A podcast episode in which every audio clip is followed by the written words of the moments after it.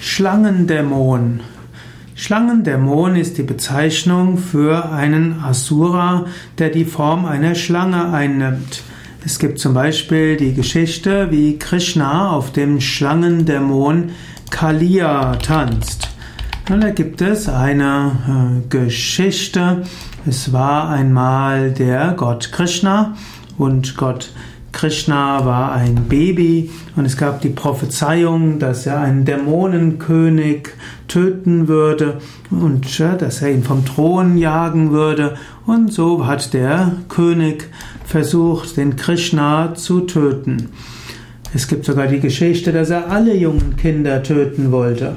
Aber hm, Krishna entkam und aus dem Machtbereich des Königs und äh, so musste der König äh, seine ja, Co-Dämonen aussenden. Es gab die Putana, das war eine Dämonin, die sich als Amme verkleidet hat, um Kinder mit vergifteter Milch umzubringen.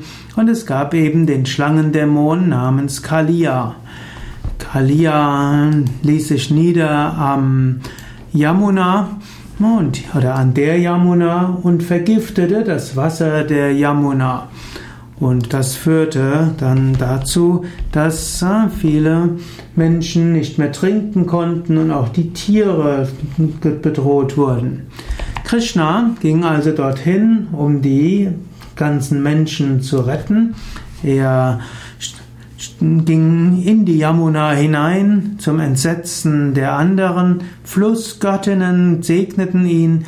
Krishna tanzte auf dem Schlangendämon Kaliya und äh, durch den Tanz von Krishna wurde Kaliya zum einen getötet und zum anderen zur Befreiung geführt.